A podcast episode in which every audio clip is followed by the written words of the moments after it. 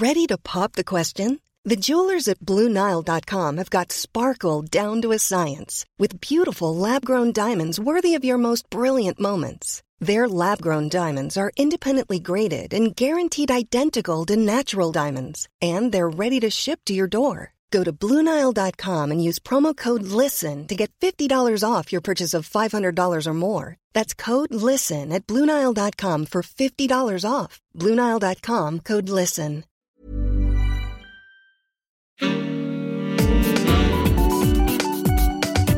Queer as Berlin. Der Schwule Hauptstadt Podcast mit Michael Mayer. Na, was die Männer können, das können wir schon lange. ah? Und vielleicht eine ganze Ecke mehr. Raus mit den Männern aus dem Reichstag und raus mit den Männern aus dem Landtag und raus mit den Männern aus dem Herrenhaus. Wir machen draus ein Frauenhaus. Raus mit den Männern aus dem Dasein und raus mit den Männern aus dem Hiersein und raus mit den Männern aus dem Dortsein. Na, sie müssten längst schon fort sein. Raus mit den Männern aus dem Bau und renn in die Dinger mit der Frau.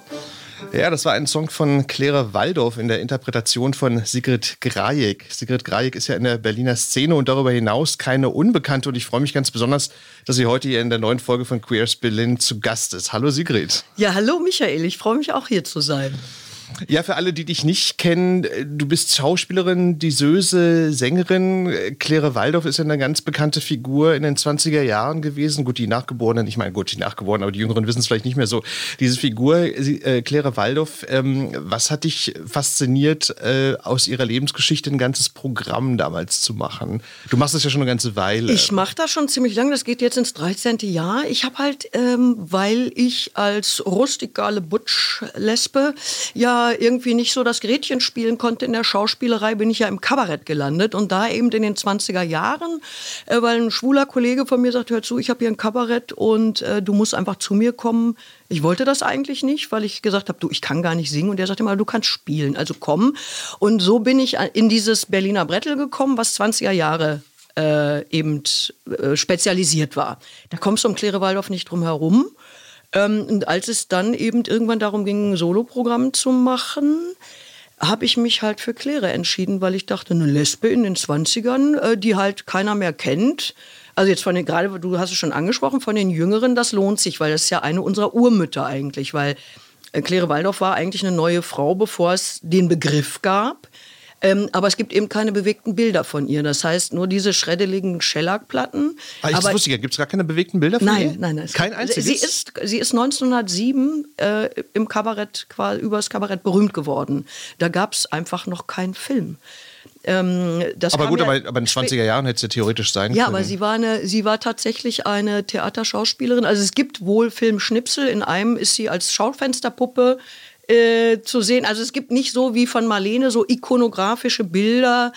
Äh, Claire, äh, Marlene im Frack küsst eine Frau in Marokko oder sowas gibt es von Claire. Oder Josephine Baker Oder, oder so, so, ja. genau. Also die sind ein bisschen später, weil die ein bisschen jünger sind. Dadurch kam das Medium Film.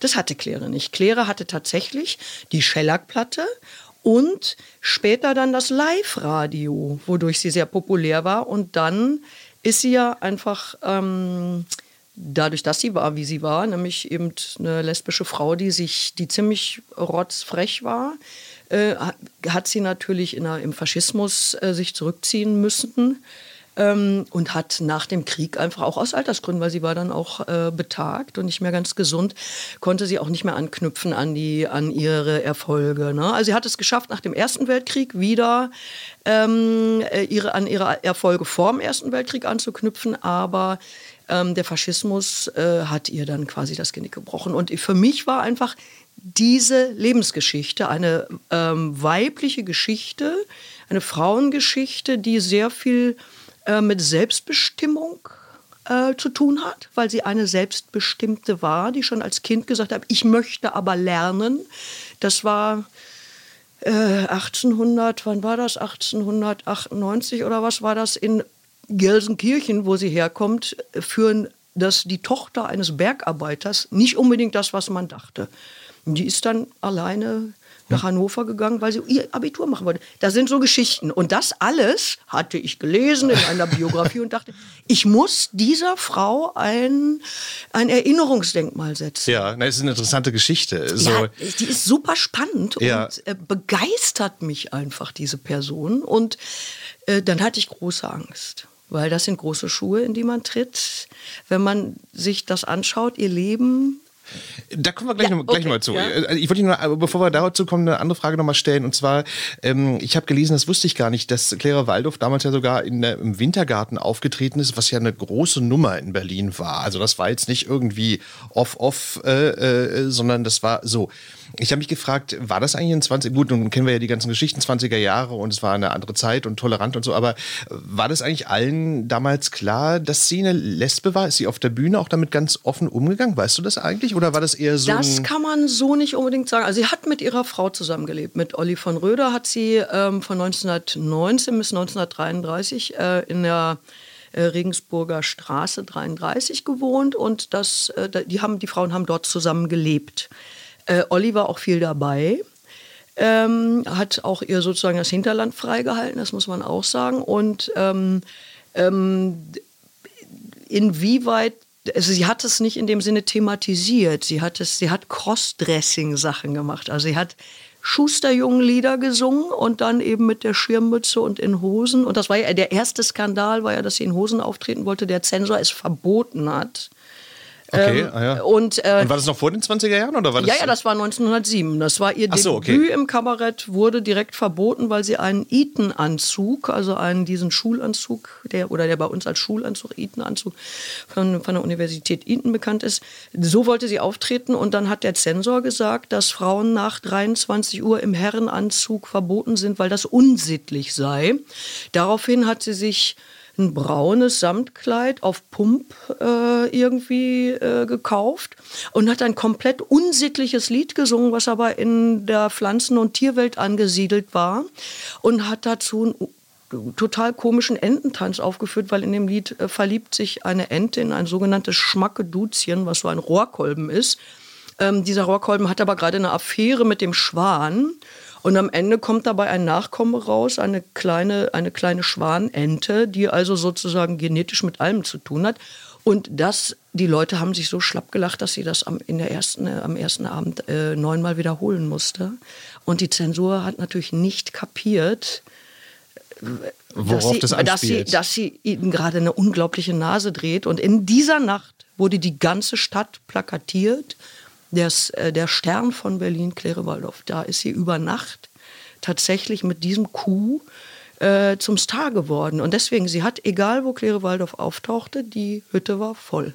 Alle Häuser Ja, ich kann mich erinnern, mein Vater war, war auch so ein Clara Waldorf-Fan und der hatte mal erzählt, aber ich weiß gar nicht, ob das stimmt, ob das ein Mythos war, dass die wohl ganz oft um 1 Uhr nachts aufgetreten ist oder zum, vielleicht am Anfang ihrer Karriere, weil sie gedacht hat, okay, also die Bude ist in einer anderen Stimmung um 1 Uhr morgens als. Nee, sie hat manchmal sechs Veranstaltungen in der Nacht gespielt, weil sie da, also je nachdem, in der, es gab ja diese unterschiedlichen Zeiten. Sie hat nie abendfüllende Programme gespielt. Es waren damals ja diese Varieté-Shows waren ja immer Mixprogramme. Das heißt, sie hatte ein, äh, also hatte äh, fünf, sechs Lieder. Ähm, und sie war immer, wie sie hat das selber genannt, ich war die Rosine im Programm. Also wenn sie auf dem Programmzettel stand, war die Hütte voll. Ach so, verstehe, Und das okay. heißt, sie ist dann von, ähm, von sie ist dann vom, vom, von den unterschiedlichen äh, Kabaretts und Varietés zu den nächsten gezogen. Also es gibt in ihren, in ihren Erinnerungen, ähm, erzählt sie, wie sie immer durch die ähm, durch das Figurenkabinett musste in der Bärenstraße, ähm, um äh, im Hintereingang zu ihrem späten Auftritt um zwei in der Nacht äh, dort im, äh, im Kabarett zu erscheinen. Weil da war hinter diesem, diesem Figurenkabinett war halt der Hintereingang zu dem Kabarett, wo, wo sie aber dann eben nachts den letzten Auftritt Ja, hatte. ja. Und es war halt damals so, Berlin war rund um die Uhr auf. Und äh, es waren ja eben laufende Programme und die Künstler kamen Mal hier, mal dahin, kamen mal ne? hier, mal da. Es ist ein bisschen, ich, ich habe, ich weiß nicht, ob du das noch kennst, äh, äh, Chamäleon Mitternachtsshow. Das war damals ja auch 90er, Anfang der 2000er Jahre sowas, wo quasi die Künstler, die in der Stadt waren, am Wochenende, Freitag, Samstag, nachts noch eine Extrashow machten. Und da war das so, man stand als Moderatorin auf der Bühne und wusste nicht, ist der Act schon da, äh, weil die kam manchmal aus dem Wintergarten dann eben zu uns rüber ins Chamäleon, äh, um dann da noch einen Spätakt zu machen. Und so stelle ich mir das eben damals Ja. auch vor, dass der Moderator, die Moderator oder damals waren es meistens Männer, die moderiert haben, ähm, halt geguckt haben, ist die Waldorf schon da? Und dann hat die äh, gewunken, irgendwer gesagt, ja, kann losgehen.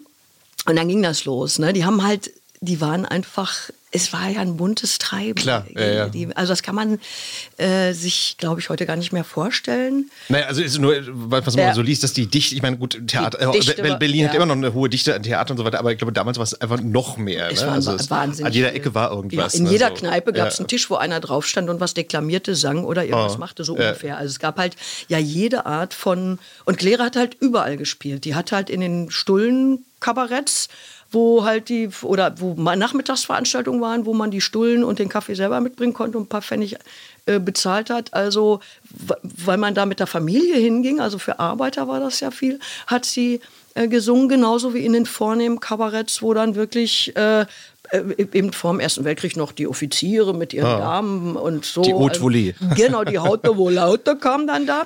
Und sie hat, und das ist ihr, das Phänomen Claire Waldorf ist, dass sie Menschen aller Klassen begeistert hat, weil sie einen Ton getroffen hat, der so menschlich war, dass er für alle galt. Und das ist die Sensation. Ah. Und ich habe noch mit Menschen sprechen können, die sie erlebt haben. Ach echt, ja? Ah, ja. Also ich habe unterschiedliche Menschen getroffen, die sie als sehr junge Menschen erlebt haben. Und das war ähm, so eine meiner Urbegegnungen war, da war das Programm noch ganz, ganz frisch und ich suchte eigentlich noch den Ton. Und da hatte ich ein Radiointerview ähm, und dort hatte man mir einen alten Herrn dazu gesetzt, der als 13-Jähriger das erste Mal im Theater war. Über die Gewerkschaft, damals gab es so Kulturkarten über die Gewerkschaft und sein, sein Geselle hatte ihn mitgenommen, er war Lehrling. Und der Mann kam dann mit dem Rollator an und konnte eigentlich kaum krabbeln. Und ich dachte noch so, oh Gott, was, was wird das? Also weil der wirklich total beifällig war. Und dann fing er an, von Claire Waldorf zu erzählen. Am. Ende stand der, also er berichtete dann, wie das war. Ja, und dann war der Sternenhimmel im, äh, im Wintergarten, was es ja heute noch gibt. Ne? Das hatte ich alles noch gar nie gesehen. Und dann waren, das war alles so schön und die Leute. Und dann haben wir uns da hingesetzt. Und dann kam diese kleine rothaarige Frau auf die Bühne. Wir sind aufgesprungen und haben Kläre, Kläre, Kläre gebrüllt. In dem stand der und brüllte. Wow, okay. Ja. Und dann haben wir uns hingesetzt und sie hat gesungen. Und wie gesagt, er konnte vorher kaum krabbeln. Und dann war für mich sozusagen als Darstellerin war dieser Effekt, wenn eine Erinnerung nach Jahrzehnten so intensiv ist, dass ein Mann, der sich kaum bewegen kann, aus dem Stuhl springen kann und sich so begeistern kann, dann muss die En Grundenergie dieser Frau so enorm gewesen sein, dass das über so viele Jahrzehnte in einem Körper bleibt. Und das ist das Phänomen Claire Waldorf. Ihre wahnsinnige Energie, ihre Heiterkeit und die Kontaktfähigkeit zum Publikum. Und der das, Witz- der Witz natürlich Der auch. Witz dabei, Ja, natürlich. ja. Aber das hat, sie hat die Leute geliebt, glaube ich. Also, wie gesagt, ich habe unterschiedliche Menschen äh, sprechen können, äh, die sie in unterschiedlichen Situationen erlebt haben und die aber alle von diesem eigentlich umarmen. Also sie hat, glaube ich, ihr Publikum immer umarmt.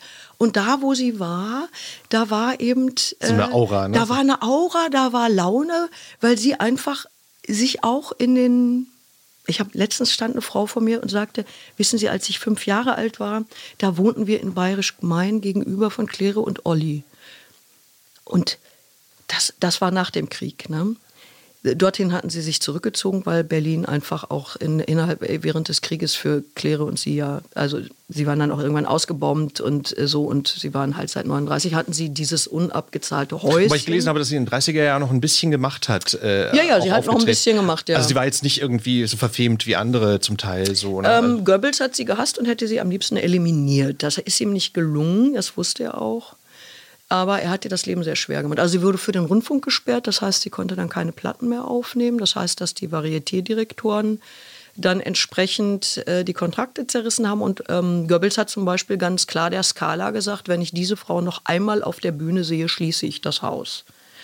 Und äh, das war für sie dramatisch. Also sie hat im Prinzip alles verloren. Die war bitterarm mhm. zum Schluss. Ne? Also ich würde gerne mal jetzt mal äh, zu, ja, ja, ja, genau, zu, zu, dir kommen. Und zwar, ähm, ich habe das Programm äh, also erst einmal gesehen, aber ich äh, habe mich äh, gefragt, weil du das ja auch schon sehr lange machst. Also, du machst es ja irgendwie in äh, kleineren Häusern, in größeren Häusern vor unterschiedlichen Publika, also queere und nicht, also naja, also unterschiedlichen. Ähm, ähm, hat sich eigentlich das Programm und damit auch die Figur Claire Waldorf eigentlich so in 13 Jahren verändert? Ich nehme an, das Programm hast du wahrscheinlich im Laufe der Zeit verfeinert einfach. Ne? Es so. hat im ersten Jahr, hat es sozusagen diesen Prozess gegeben, dass sich das wie so ein Kiesel abnutzt. Also es war noch weitaus länger, es ist ja schon ein großes Programm, es war noch länger, das habe ich eingekürzt. Also ich habe sozusagen, mein Regisseur ist immer das Publikum. Also ich gehe mit meinen Sachen äh, ins Publikum, ich denke mir meine Sachen aus und probe das mit meinen Pianistinnen und dann gehe ich eigentlich mit einem Gerüst auf die Bühne, probiere das aus und ich spüre an den Reaktionen des Publikums, wo es sozusagen noch Verständnisprobleme gibt, was zu viel ist, was redundant ist, das streiche ich raus. Das hat eigentlich im ersten Jahr stattgefunden, als ich das im Kleinkreis damals noch im Berliner Brettel gespielt habe. Ähm, und es ist dann eigentlich in der Form geblieben. Jetzt das komplette Programm. Ich spiele oft Auszüge. Also zum Beispiel, wenn ich nachmittags für Senioren spiele, die schaffen meistens nur eine Stunde. Dann kann ich das aber so ein bisschen zusammenfalten, so dass ich die Geschichte trotzdem erzählen kann. Aber es ist dann eben mit weniger Liedern wahrscheinlich. Weniger Lieder und ähm, da spare ich manchmal bestimmte Dinge aus, weil die Erfahrung zeigt, dass zum Beispiel die Kriegszeit für viele, gerade von den Älteren, also ich erzähle in dem Programm eben dieses Ausgebombtsein von Claire, dass die Wohnung futsch war. Und je nachdem, wo in Berlin man spielt, sitzen da sehr viele Menschen, die das selber erlebt haben, die ihre Familie verloren haben. Das sind ganz oft sehr emotionale Sachen. Ähm, und das muss man dann immer gucken. Also ob ich, wenn ich in einem Alzheimer, in einer Alzheimer-Einrichtung ähm, spiele, möchte ich, dass die Menschen sich an das Schöne erinnern. Ich möchte ihnen nicht nochmal das Trauma reindrücken sozusagen, weil es könnte sein, dass sie genau das erinnern, aber das möchte ich in dem Fall nicht, dann lasse ich das raus. Klar, also ja. ich passe das Programm dann immer an und kann dann eben unter allen Umständen für alle äh, was Passendes finden, was entweder für die Jüngeren ist es wichtig, die Komplexität zu verstehen, für die Älteren ähm, ist es wichtig, sich an äh, etwas zu erinnern, was sie erheitert und was trägt. Also für viele Leute ist sind die Lieder von Claire, wenn Sie sie wiederhören, einfach ein wahnsinnig großes Geschenk, eine große Freude, weil Sie Ihre Eltern, Ihre Großeltern vor sich sehen, mitsingen können und es kommt immer wieder zu unglaublich emotionalen Begegnungen. Mhm. Wobei interessant war, im BKA zumindest, wieder ist mir aufgefallen, äh, das sind ja durchaus auch jüngere Leute im ja. Publikum gewesen. Also es sind jetzt nicht nur. Nein, es mischt sich total und es sitzen eben Queers neben. Genau das ist ein sehr buntes Publikum, was du hast. Ja, ja, also, ich habe, als ich im Zimmer, ich habe das ja eine Zeit lang, also zu, relativ am Anfang, habe ich das im Schwutz gespielt und ich habe ja eben durch das äh, Berliner Brettel aber auch äh, eigentlich eher bürgerliches Publikum, das dann aber gesehen hat auf der Welt, oh, das Spiel, wir kennen den Ort nicht. Und dann saßen eben Punks neben bürgerlichem Publikum, die hätten Punks, normalerweise ja. nie nebeneinander gesessen. Okay. Ja. ja. oder ich hatte das mal in einem, in einem, äh, in einer äh, äh, in einem Frauenzentrum. Da saß halt eine echte Berliner Trümmerfrau neben eben so einer Punkgöre. Die hätten sich normalerweise, wären die nie ins Gespräch gekommen. Und die hingen dann danach und haben sich viel zu erzählen gehabt. Und das ist, ähm, das ist etwas. Was Verbindendes von Claire Waldorf. Genau, und Claire war auch verbindend. Und dann freue ich mich immer ganz still, wenn das passiert, weil oh. ähm, eben das ist sozusagen meine heimliche Aufgabe, Verbindungen zu schaffen, die sonst nicht zustande kommen.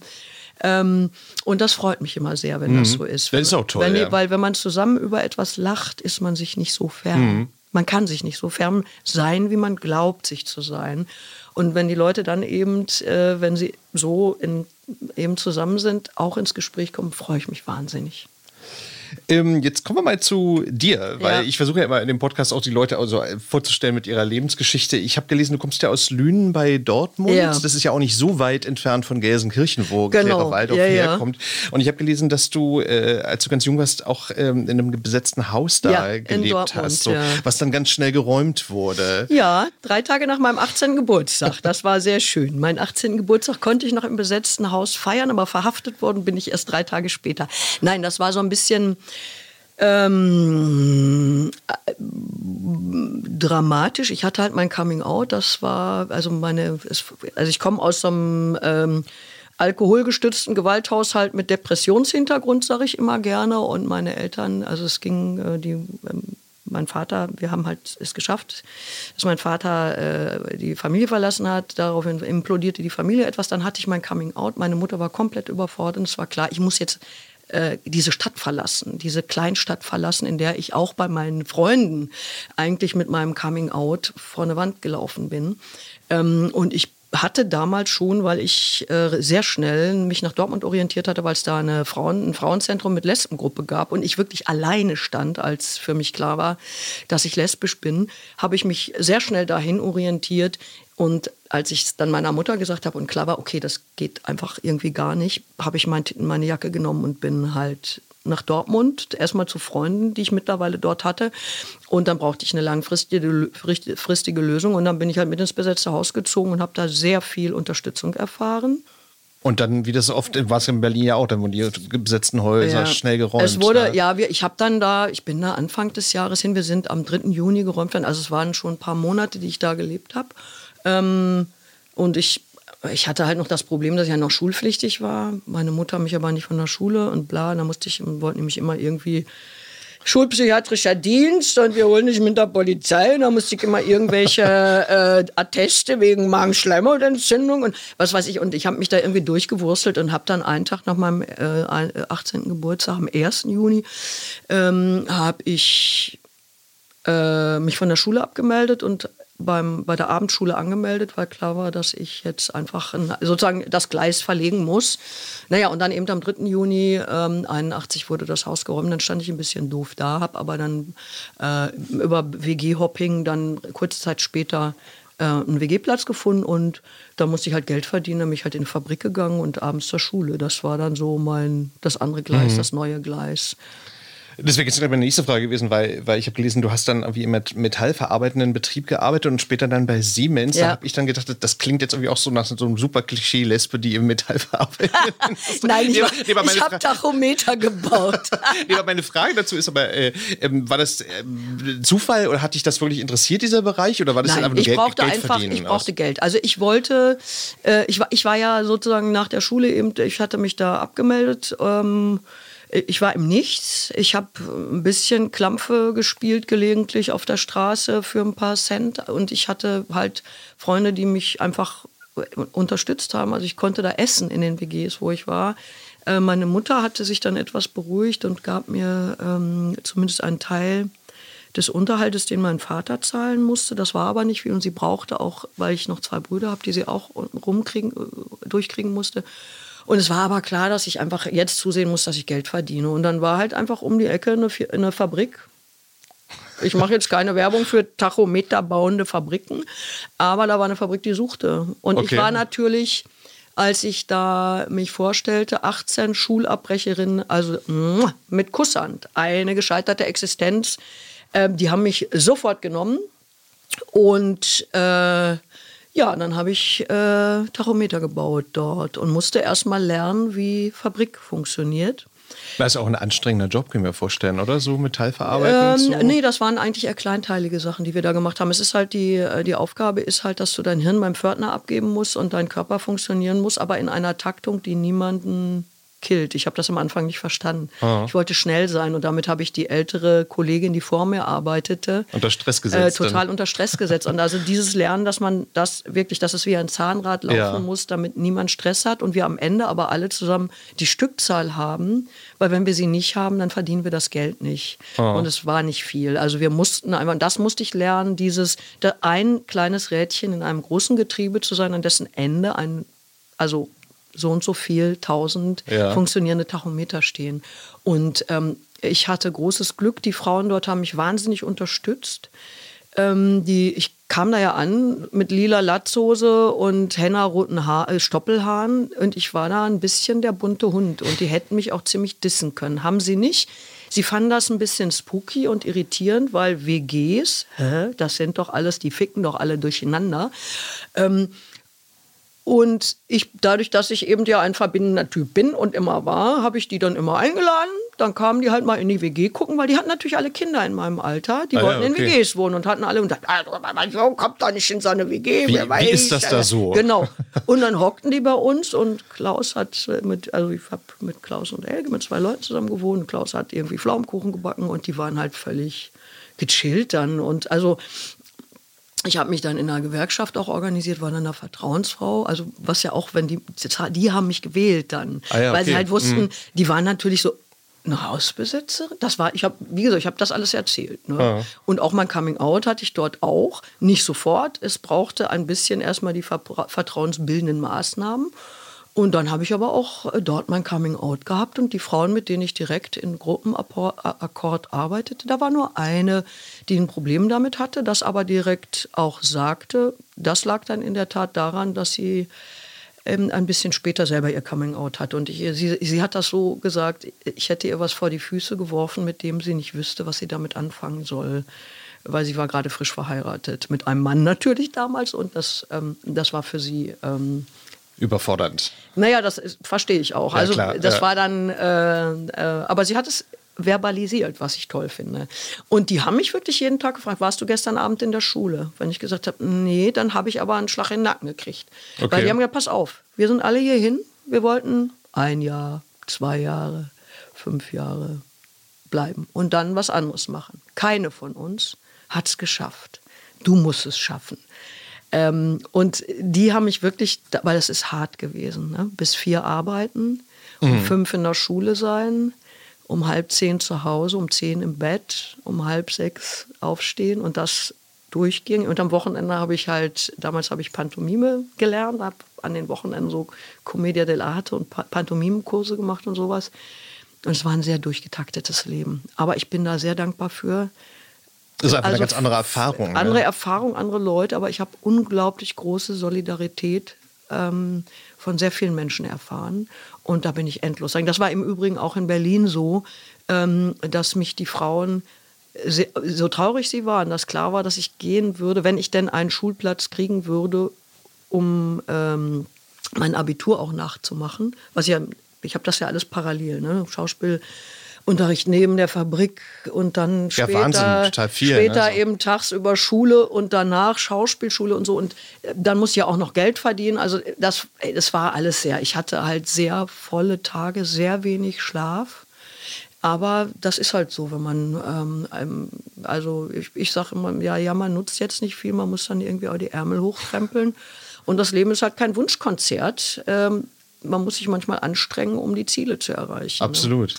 Ähm, weil du die Schauspielschule erwähnt hast, war das eigentlich so, als du dann nach Berlin gekommen bist, ähm, dass es dann auch klar war, dass du dann sozusagen den Weg einschlagen würdest? War dir das vorher schon klar? Also weil ich war nur deswegen, weil Ich der Weg, der Weg ist ja, ja. nur, weil der, weil der Weg von so diesem metallverarbeitenden äh, Betrieb zur Bühne ist ja noch irgendwie ein erstmal sehr weiter, würde man denken. Nee, ich habe vorher schon, also ich hatte halt vorher, ich habe mit 15 angefangen, äh, Pantomime zu machen bei uns im Jugendzentrum. Wir hatten so ein ähm, städtisches Jugendzentrum und ähm, ich habe dort, wir hatten dort eine Teestube, also ich war politisch aktiv auch seit meinem 14., 15. Lebensjahr ähm, und eben schon von Kindesbeinen an eigentlich mit Literatur, Theater und so, das war schon einfach in mir drin und unsere Mutter, meine Mutter hat uns dazu auch angehalten. Also wir haben sozusagen diese ähm, Hinwendung zu Literatur und Theater war also von Anfang an da.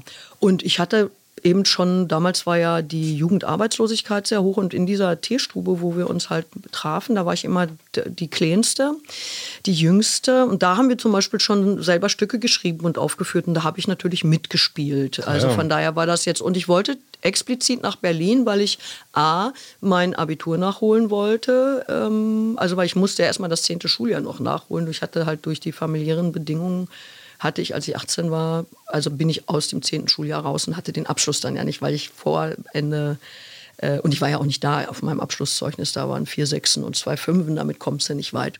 Also es war klar, dass ich eben, wie gesagt, das andere Gleis, dann habe ich halt auf der Abendschule mein zehntes Schuljahr nachgeholt und wollte in Berlin Abitur nachmachen und Schauspielunterricht nehmen. Ähm, beziehungsweise hier gab es eben sehr viele private Schulen, weil ich mir nie eingebildet habe, dass ich auf die staatliche. Als staatliche Schulen 3000 Bewerber, 12 nehmen sie. Ich hatte nicht das Selbstbewusstsein zu glauben, dass ich eine dieser zwölf bin. Und von daher war klar, dass ich es auf privaten Schulen versuchen würde.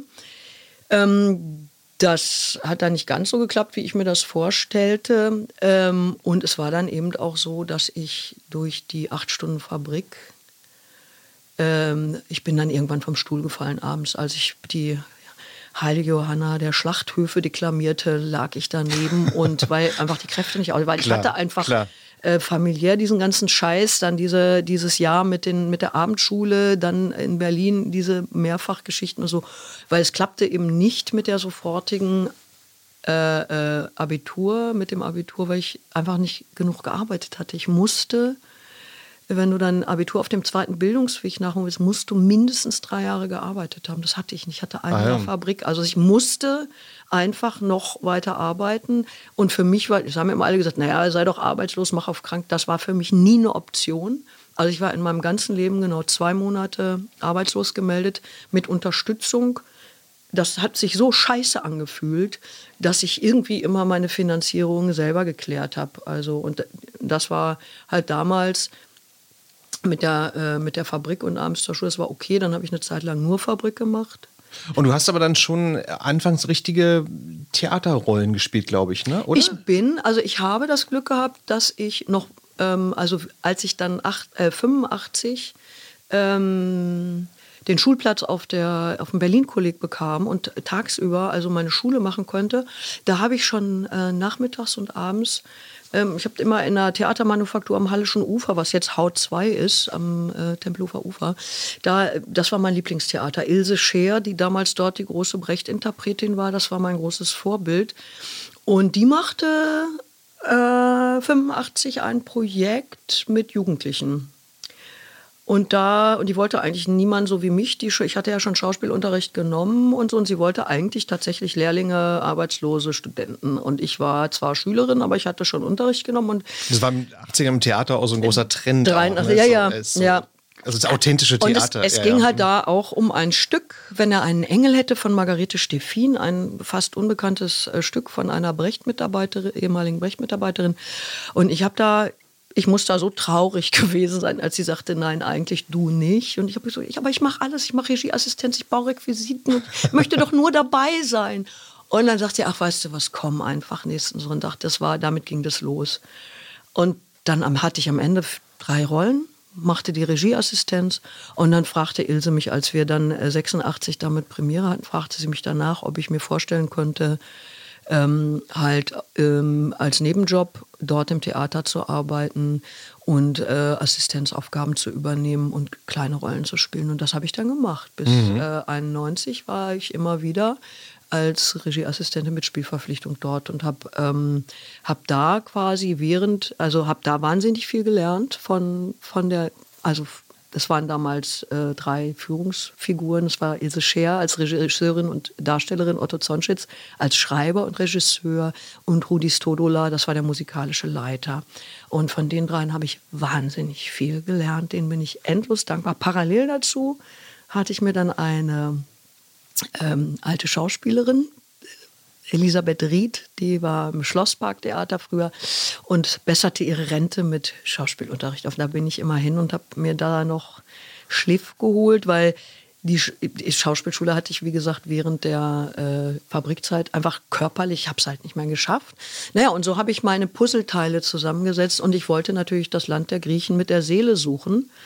Ähm, ich war aber als Typ halt schwierig, weil ich eben, ich bin halt wie ich bin. Ich sehe, ich werde halt äh, komplett äh, missgegendert, sagt man das heute. Ich werde seitdem ich Kind bin für einen Typen gehalten.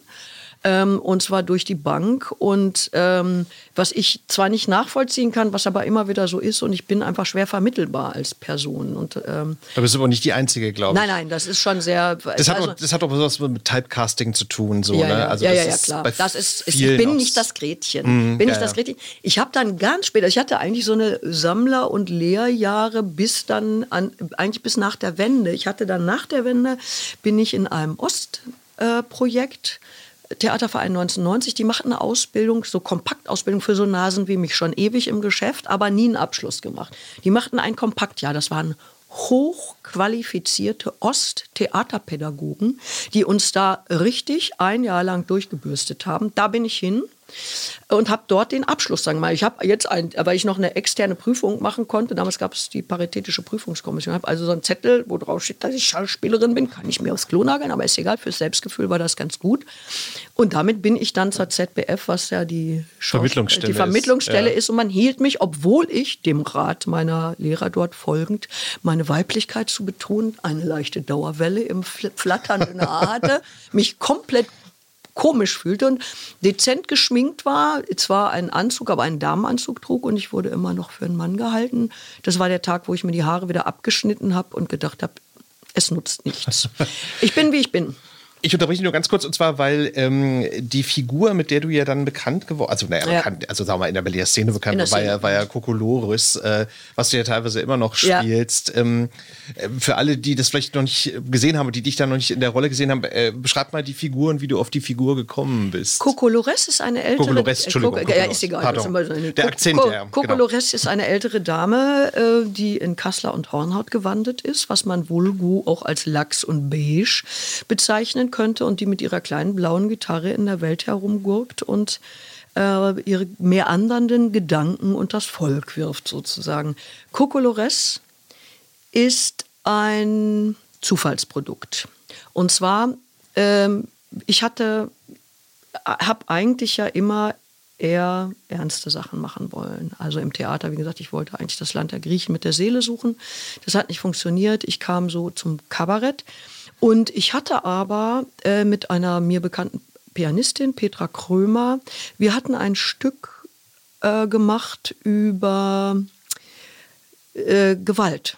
Ein Musik, eine Musiktextcollage über sexuelle und andere Gewalt. Wir hatten festgestellt, wir haben unterschiedliche Gewalterfahrungen, dass familiäre Gewalterfahrungen sowohl sexuelle Übergriffe als auch schlichte, in Anführungsstrichen körperliche Übergriffe, also dass diese familiäre Gewalt bei uns beiden ähnliche ähm, Folgen gezeitigt hat, was unsere psychische Verfasstheit anbelangt. Und Petra hatte darüber Musik geschrieben und auch sehr tolle Texte, ähm, war aber eben eher die Musikerin, nicht die Darstellerin. Und wir haben dann Salix Alba gemacht. Das sollte ein, ein Schmerzmittel für alle dieser, an denen es ähnlich ging wie uns. Salix Alba ist äh, das Wirkmittel, was in Aspirin ist. Die Silberweide hat dieses äh, Schmerzmittel als Naturprodukt in sich. Und äh, weil wir alle, die wir gewalttätige Erfahrungen gemacht haben, suchen Schmerzmittel, um das äh, zu überstehen. Und wir haben das dann gespielt. Es war eine Musiktextcollage. Ähm, aber es war natürlich klar, dass wir damit kein Geld würden verdienen können, sondern dass das, das ist, wir haben das auf Kongressen gespielt, wir haben das äh, für ein kleines interessiertes Publikum gespielt. Und so kam es, dass wir es im Café-Theater Charlotte spielten. Die wurden 18 in dem Jahr, das war 1998. Ähm, äh, und äh, es war das, ja, 98 muss das gewesen sein. Und die sagten, Mensch, wir feiern groß unseren 80. Geburtstag. Alle, die hier spielen, die machen einen Ausschnitt. Macht doch auch einen Ausschnitt. Wir haben gesagt, ja, aber aus Womit? dem ein Stück, äh, ein Ausschnitt, das ist, das Schlecht, ist ja. der Partykiller. Wir denken uns was aus. Damals war ich ja schon im Kabarett, im Berliner Brettel. Und dann habe ich drei Lieder äh, rausgesucht, die haben wir einstudiert, Petra und ich. Äh, eins hatte ich dann direkt auf, auf das Café Theater Charlotte umgemünzt und wir haben uns komische Frisuren aufgesetzt und komische Kostüme angezogen und wir haben uns genannt Piano Forte und Coco Lores. Und das war's. Und als wir da auftraten, saßen halt so vom Förderverein lauter solche Damen mit Tiger. Blöschen, Perlenkettchen, so wie wir eben Ja. auch da auf der Bühne standen. Und wir dachten, oh Gott, die schießen uns von einem, die fühlen sich verarscht. Nein, das Gegenteilige war der Fall. Alles schrieb, wer ist das? Wann spielen die hier? Wieso kennen wir die nicht? Und dann hat das Cafetheater Charlotte gesagt, wir wollen mit diesen beiden Figuren ein abendfüllendes Programm. Und dann habe ich geschrieben mit Ton und Takt aus dem Jahrtausend. Das war das erste Programm. Damals noch mit Pianistin. Und so wurde Kokolores geboren. Damals noch, äh, also noch nicht in Kassler und Hornhaut, aber die Frisur war immer dieselbe. Und Petra hat sich dann später zurückgezogen, weil sie eben ähm, äh, äh, auch Klavierunterricht gegeben hat und das war nicht zu koordinieren mit dem Unterwegssein und tagsüber Unterricht geben Mhm, und so. klar, ja. das hat dann nicht funktioniert und dann habe ich halt meine Gitarre aus dem Keller geholt, habe äh, die, die Lieder, die wir hatten, auf Gitarre umgebaut, fand dann das Kostüm in Kasslerfarben und habe mich dann Wort, sozusagen als, als Solo-Künstlerin damit, ähm, ja, damit, dann hatte das Glück, wir waren noch zusammen ähm, gecastet worden vom Chameleon Varieté im Film Mitternacht-Show und konnte dann da aber auch alleine weitermachen und habe dann quasi im Chameleon Varieté diese Figur äh, Weiterentwickelt. weiterentwickelt. Dann hat, ist das Schwutz auf mich aufmerksam geworden. Ähm, und dann konnte ich ganz viel im Schmu- Schwutz machen, die Wong-Show. Also wir haben ja dann sehr viele Formate damals gemacht, sehr wilde Sachen. Und so konnte ich dann die Figur schärfen, bis ich dann eben dieses Soloprogramm Cocooning geschrieben habe und auch im Schwutz dann. Mhm, Das war ja auch ganz bekannt. Ja, ja, das war, das war, Ja. das habe ich auch zehn Jahre gespielt. Das jetzt, jetzt werden die Rufe wieder laut. Das wäre doch jetzt das Programm zum Thema das, im Moment. Das ist wohl wahr, ja. Ne? Und so entstand Kokolores. Also eigentlich aus einer Not, ein, aus einem Zufall. Bisschen quasi. Zufall, ja. ja. ja, ja. Ähm, lass uns mal in die äh, Jetztzeit mal Ja. springen. Und zwar, jetzt hören wir mal ein Lied aus deinem aktuellen Programm. Und zwar, da geht es ja um die 20er Jahre. Vielleicht kannst du mal ganz kurz zusammenfassen, worum es da geht, nur so ein paar Sätzen. Also, Ja, das, Pro, das neue Programm heißt Berlin, die 1920er, eine Stadt im Taumel. Äh, mir ging es bei dem Programm darum, eine quasi persönliche Collage vorzulegen, ähm, weil es mir ein bisschen auf den Senkel geht, dass die 20er, also dass die 20er, die wir ja so feiern, so ein bisschen verkürzt werden auf die 25 bis 29, also die goldene Zeit. Für mich gehen die 20er von 1918, Kriegsende, bis 33 Klar. Machtergreifung. Ähm, und für mich ist die Unterseite interessant. Und ich habe versucht, Texte zu finden, die sozusagen äh, nicht den Tanz auf dem Vulkan, der kommt schon auch vor, weil der ist natürlich äh, da gewesen. Also aber nicht nur Party und Champagner, was man so kennt, sondern, es ja. sind Mhm. eben auch eine Menge Leute krepiert. Es sind äh, Rosa Luxemburg und äh, Karl, Liebknecht sind, äh, Karl Liebknecht sind ermordet worden. Ähm, es gab sehr viel Elend. Es gab äh, nicht nur die Vorderhäuser Häuser und die schicken Varietés, sondern auch die Hinterhäuser mit den Kindern, die nichts zu fressen hatten. Und ich habe halt ein bisschen, ich spucke da ein bisschen in die Jubelsuppe ähm, und möchte halt diese andere ähm, äh, Seite auch zeigen, äh, die halt nicht so glamourös ist, nicht so schön ist, aber trotzdem auch mit Witz erzählt. Denn das beinhalten diese Lieder, die so verblüffend sind, dass auch das größte Elend da noch äh, gefasst wird und das Li lila Lied. Genau, das, da, da kommen wir jetzt zu. Ja. Und zwar, äh, weil es war ja auch eine Zeit, wo dann so, naja, also Toleranz, also wo, wo das ja schon eine andere Stimmung war. Und da hören wir jetzt mal kurz mal rein. Und zwar Ja. in das lila Lied, wo es ja um äh, die Schwulen und Lesben Genau. äh, geht, die da sozusagen. Die Hymne der Bewegung. die Hymne der Bewegung. dass sie aus anderem Holz. Wir sind nun einmal anders als die anderen, Gleichschritt der Moral geliebt, neugierig erst durch alle Wunder wandern und für dies doch nur das Banale gibt. Wir aber wissen nicht, wie das Gefühl ist, denn wir sind alle anderer Welten Kind. Wir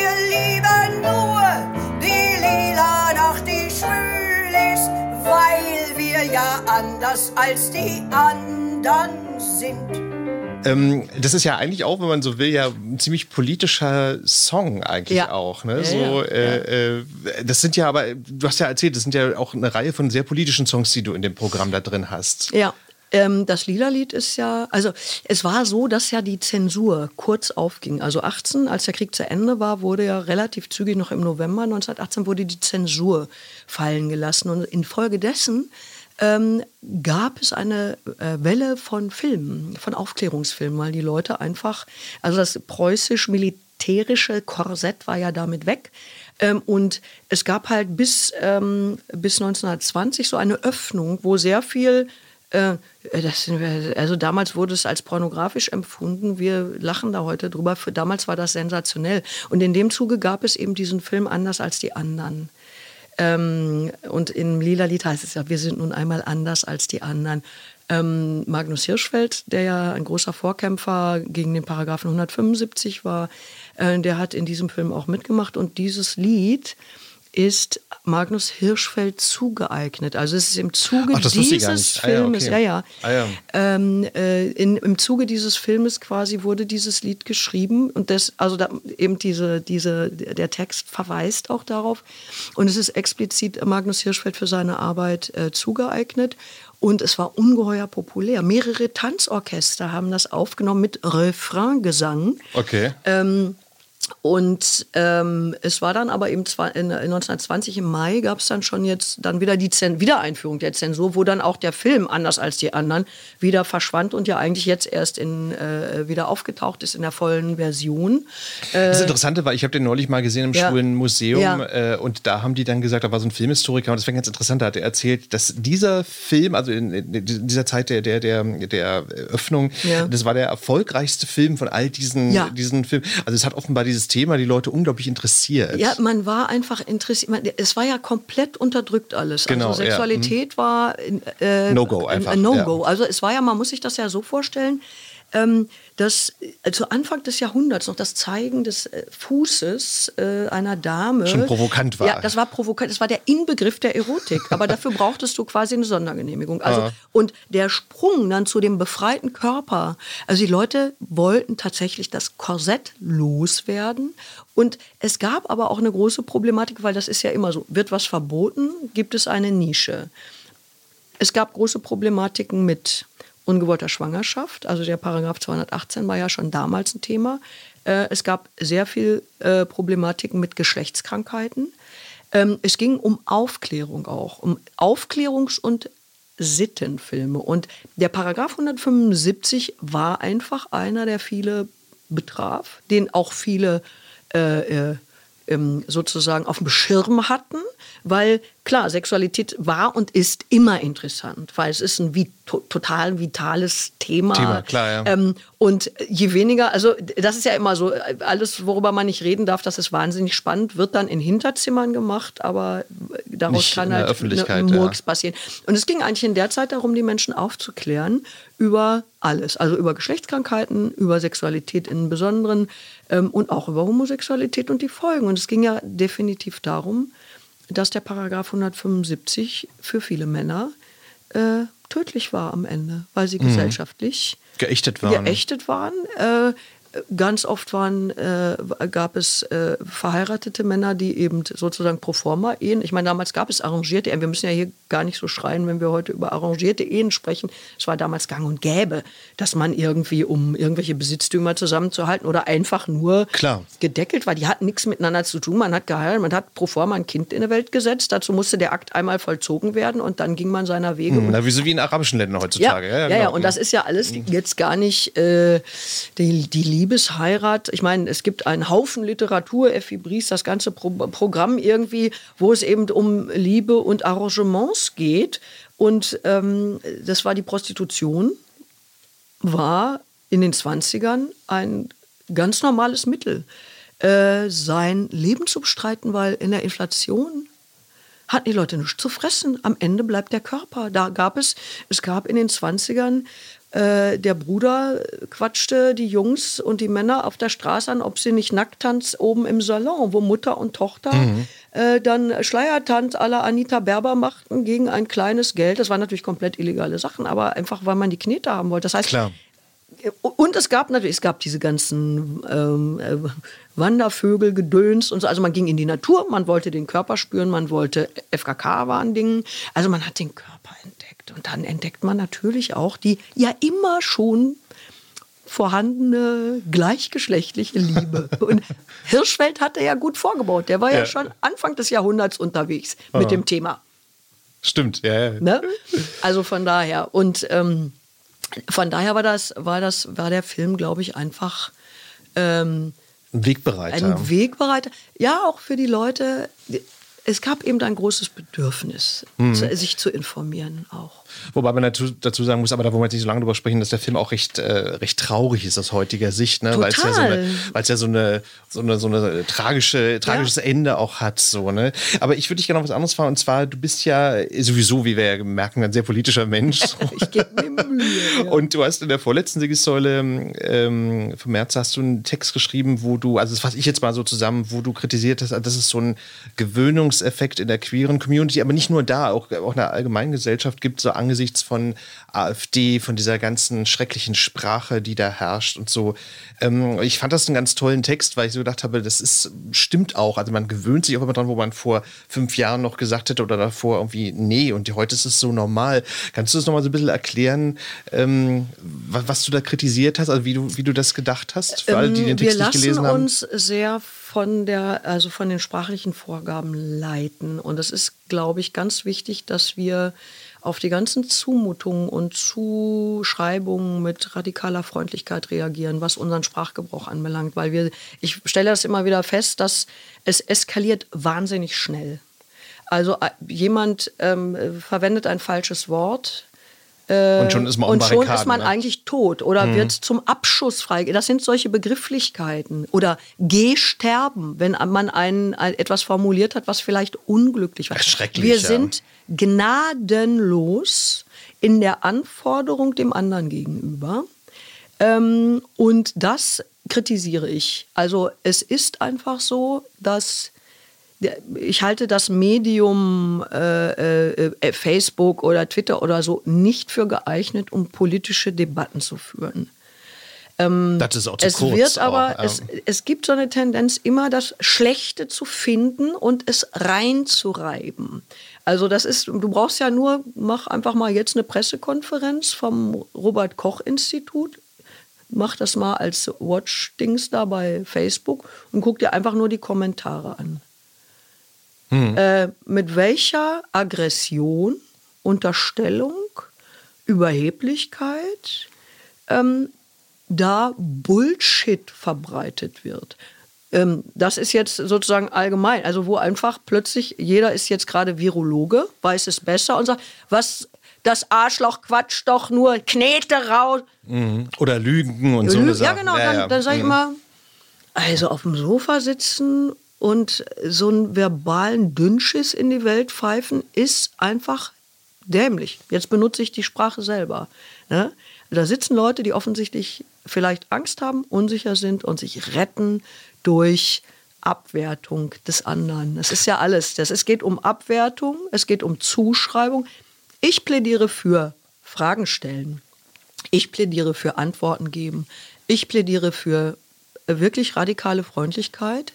Ähm, was jetzt zum Beispiel ne, äh, Friedrich Merz, den ich wirklich äh, überhaupt nicht leiden kann, ist Corona positiv getestet. Ähm, und es gibt sofort, ja, super, klasse, na, krepier doch. Hallo? Mhm, ja, das geht. Ernsthaft? Das geht eigentlich nicht. Ja, ja, Ernsthaft? das stimmt. Und wir müssen so achtsam sein. Das stimmt. Mhm. Dass wir nicht ähm, die und das die Strategie der Rechten ist eine Verschiebung, Eine Verrohung. ne? eine ja. Verrohung, die aber unmerklich mit äh, und wir springen über jedes Stöckchen, Stimmt. Mhm. wenn wir uns dem Ton Annähern. annähern, wenn wir auf so, auf so eine auf so eine auf Beleidigung mit Beleidigung reagieren. Es ist natürlich tatsächlich anstrengend, die Fassung zu bewahren. Man möchte natürlich sagen, pass mal auf, ich hau dir auf die Fresse, wenn du mir da nur dann Mhm. Aber was ich fragen wollte, und zwar, weil mir aufgefallen ist, also das gibt es äh, in, der, in der schwulen Community also durchaus auch. Ne? Also einschließlich auch, dass man dann so denkt, okay, du hast so Positionen, die da sehr AfD-nah sind. Ja, da müssen wir reden drüber Ist, äh, ja, ich wollte dich mal fragen, weil, weil ich da nicht so einen Einblick habe. Äh, ist das eigentlich bei den lesbischen Frauen auch so? Natürlich, es Also ist überall so. ist Wir, überall sind, wir so. sind nicht außerhalb der Ge Gesellschaft. Wir sind ja ganz, also wir sind ja alle Angehöriger verschiedener Communi Communities zu gleichen Teilen. Wir haben unsere Arbeitscommunity, Communities, wir haben unsere Party-Communities, wir haben unsere, Identitätsbubble. Ähm, und ich kenne äh, natürlich Leute, die, ähm, die sich äh, überfremdet fühlen oder solche und solche Begrifflichkeiten auch verwenden. Und ich finde es da halt immer wichtig, aber im persönlichen Gespräch, nicht im, auf Facebook. Also wenn ich bei jemandem das Gefühl habe, oder driftet was ab, schreibe ich privat an mhm. und sage, du, ich habe das gerade bei dir gelesen, äh, ich bin etwas verwirrt. Mhm, das ist eigentlich die richtige Variante, dass man nicht ja, weil öffentlich... Das ist, nein, ja, ja. weil das, das Problem ist ja, ähm, eben, wenn ich jemanden öffentlich schlachte, hat der keine andere Chance, als zu beharren. Äh, mir ist es doch lieber, ich sage jemandem, du hast du dir das, also ist das deine Meinung? Warum ist es deine Meinung? Ähm, und verstehe ich das richtig? Aber ich kriege es mit dir nicht zusammen. Wenn Leute plötzlich, manchmal ist das ja, und ich habe das schon also auch erlebt, dass dann Leute was gelöscht haben und sich auch bedankt haben dafür und gesagt, ah, ja. sorry, ich war, es war wirklich so, ich war einfach sauer. Ich mhm. war einfach kackensauer. Mhm. Und dann habe ich das Ding rausgehauen und dann, dann ist es aber so, das eskaliert dann ganz schnell. Und du hast ja, wenn du was, wenn du aus einer Emotion was raushaust und dich dann, wenn du nicht, wir sind alle nicht gut im Entschuldigen, weil wir alle groß bleiben wollen. Ich finde es aber eine Größe zu sagen, ich habe einen Fehler gemacht, ich entschuldige mich dafür. Ich habe einen Begriff verwendet, äh, der verletzt, der grenzüberschreitend ja, ja. der andere verletzt und dafür möchte ich mich entschuldigen. Ich arbeite an mir. Da ist nichts, da mhm. ist nichts äh, äh, eher abschneidendes. Eher abschneidend und das wird man später für sich selber merken, wenn man sich in eine Situation hineinmanövriert, wo man aus einer Unbedachtheit heraus was rausgeknallt hat und dann plötzlich das Gefühl hat, jetzt muss ich mich verteidigen, weil ich einen doofen Satz gesagt habe. Mhm. Nein, nimm den doofen Satz zurück. Stimmt. Ja. Lösche das ähm, äh, und bleib in der Diskussion, weil es, wie gesagt, wir, wir müssen sehr klar mit Sprache umgehen, sehr klar mit Sprache umgehen. Ähm, und der Feind in Anführungsstrichen steht ja rechts. Wenn ich permanent versuche, die, meinen Nächsten ähm, als äh, in Anführungsstrichen Arschloch zu äh, äh, überführen, äh, dann, äh, dann sehe ich nicht mehr, was die wirkliche Gefahr ist. Ich empfinde, wenn, wenn, also ich, ich denke, wir sollten halt versuchen, achtsamer sein. Achtsamer sein, klar sein. Klar, die Leute, die sagen, nee, ich finde, hier äh, haben, äh, was weiß ich, wer nicht in der dritten äh, Generation Deutsch ist, hat hier nichts zu suchen. Der kann, auf, der kann in meiner Freundesliste nicht bleiben. Weil ich bin auch ein Migrantenkind. Wir sind nur schon seit mehreren Generationen mhm. hier. Mein Name outet mich völlig klar als aus Polen kommt. Und wir sind natürlich Wirtschaftsflüchtlinge gewesen. Allesamt. Meine andere Familie, Iwaschkiewicz, ist noch deutlicher, die mütterliche Familie. Die sind auch ähm, aus wirtschaftlicher Not mit dem Leiterwagen hier Anfang des letzten Jahr Jahrhunderts gekommen. Ähm, also bitte, ich zähle da auch zu. Und ähm, das muss man dann mit mir diskutieren, wenn man sowas sagt. Absolut. Äh, weil, wie gesagt, unsere Namen sind jetzt eingedeutscht und Özgerüt soll jetzt schlecht sein. Äh, also, sorry, sorry, Klar, nein. Völliger Unsinn. Ja. ja. Und deswegen, also. Ja, Sigrid, danke für deine Zeit. Wir sind schon am Ende. Ach Gott, das ging jetzt aber schnell. ja, wir haben uns so nett verplaudert. Aber jetzt wollen wir doch am Schluss mal vielleicht leider doch noch mal so einen kleinen unangenehmen Schwenker machen. Und zwar, wir sind ja nur in den letzten Wochen wie in Zeiten der Corona-Krise, ganz ja. offensichtlich.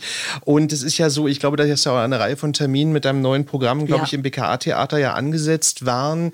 Aber jetzt erzähl noch mal, da hat das BKA-Theater ja jetzt eine schöne ja. Alternative gefunden. Genau, also wir haben diese, diese Termine sind ja Ende April, Anfang Mai, also 29.4., 1., 2., 3., 5 wäre angedacht. Ähm, wir wissen natürlich, wenn diese Sendung gesendet wird, schon etwas mehr. Ähm, wir, das BKA ist dazu übergegangen, Veranstaltungen zu streamen. Und wir werden, wenn wir nicht spielen können, auch dieses Programm streamen. Also wir werden es im leeren Theater äh, spielen und live übertragen. Und dann spendet man dann dafür? Man oder? kann dann spenden. Es gibt da so einen Spendenklick. Das ist natürlich eine freiwillige Sache, weil wir wissen natürlich sehr genau, also wir sind alle in Anführungsstrichen im Arsch, weil wir nichts verdienen im Moment. Ähm, und wir müssen irgendwie gucken, wie wir das gebacken kriegen. Aber wir Klar. wissen natürlich auch, dass viele, viele andere, äh, dass es ihnen genauso geht. Aber Kultur ist ein Lebensmittel. Äh, und in solch, gerade in solchen extremen Situationen äh, müssen wir Sorge dafür tragen, gerade wir Künstler, dass die anderen nicht durchdrehen. Und da ist Kultur, Literatur Wicht, ist Punkt. einfach wichtiger Faktor. Das heißt, wir geben uns alle Mühe, für alle erreichbar zu sein, die ein Endgerät haben und sich irgendwie über Facebook oder YouTube oder sonst wie sich das angucken können. Ich gehe davon aus, dass wir noch sehr viel zu tun haben mit, dem, äh, mit diesem Virus. Und wir können nur durch langfristige Vernunft äh, und guten Umgang damit äh, diese globale Krise überstehen. Und ich denke, äh, jeder, da geht halt kein Theater. Äh, es halt geht so. kein Theater, aber wir sind ja kreativ. Und das bleiben wir auch. Und das wünsche ich auch allen Zuhörerinnen und Zuhörern, dass sie in ihrer Lebensgestaltung kreativ bleiben. Auch diese Krise wird vorübergehen. Sie wird uns vieles kosten. Aber ich kann nur sagen, bleiben wir solidarisch, äh, weil das ist das, was jetzt zählt. Alles andere findet sich. Mhm. Sigrid, danke für deinen Besuch im Studio. Danke, das war sehr spannend. Also auf jeden Fall äh, kann ich nur empfehlen, das Programm. Ich habe jetzt nur Ausschnitte auf YouTube gesehen, aber auf jeden Fall sollte man sich nochmal komplett ansehen und natürlich dann auch live, wenn ihr erstmal wieder dann live spielt. Bitte, weil das ist am schönsten. Das für ist uns natürlich am schönsten. Schauspiel, für uns Rampensäue ist es natürlich total blöd, in das schwarze Theater Stimmt. zu spielen und kein, keine Rückmeldung zu kriegen. Aber gut, besondere Situationen erfordern besondere, äh, äh, Anforderungen. Also, äh, Lösungen, Genau, Lösungen, genau, genau. Und wir arbeiten dran. Danke dir, Sigrid, für deinen Besuch im Studio. Das war die neue Folge von Queers Berlin, heute mit Sigrid Grajek. Und das neue Programm, äh, haben wir ja gesagt, ab, neun- ab Ende April ist es im BKA-Theater und danach dann hoffentlich, wenn die Corona-Krise vorbei ist, dann auch wieder live. Vielen Dank fürs Zuhören. Tschüss und bis zum nächsten Mal. Danke. Queer as Berlin. Der Schwule Hauptstadt Podcast mit Michael Mayer.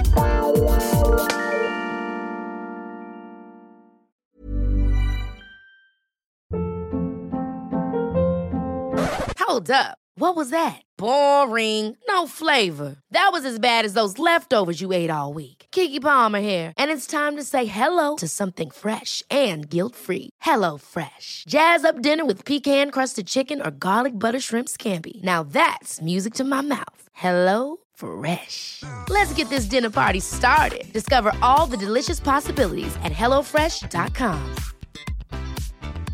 Mom deserves the best, and there's no better place to shop for Mother's Day than Whole Foods Market. They're your destination for unbeatable savings, from premium gifts to show-stopping flowers and irresistible desserts. Start by saving 33% with Prime on all body care and candles. Then get a 15-stem bunch of tulips for just $9.99 each with Prime. Round out Mom's menu with festive rosé, irresistible berry chantilly cake, and more special treats. Come celebrate Mother's Day at Whole Foods Market.